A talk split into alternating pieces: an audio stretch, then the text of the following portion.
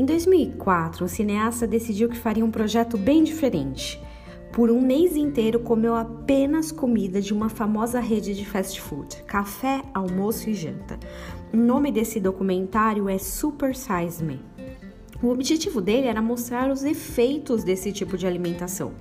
Ganhou 11 quilos e todas as taxas de colesterol, fadiga, mal-estar, como era de se esperar, aumentaram.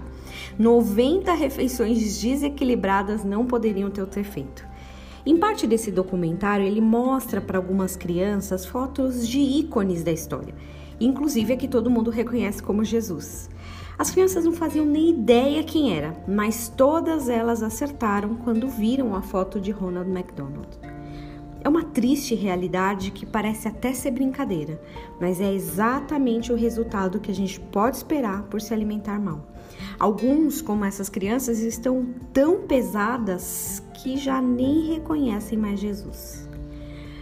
Tanto em nosso corpo natural quanto em nosso corpo espiritual, ingerir bobagem em todas as refeições só vai aumentar nosso peso.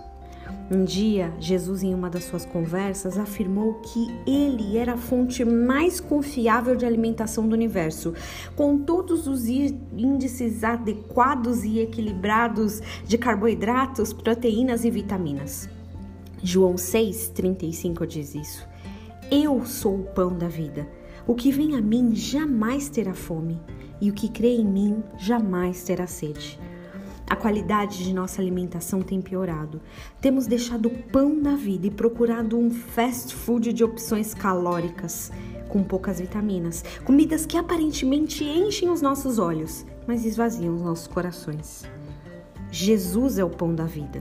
Não é um pão da vida, mas ele é o pão da vida. É o único que pode saciar nossa fome mais profunda, o único que pode manter nossos espíritos realmente saudáveis. Que você tenha um dia saudável e abençoado na presença do Senhor.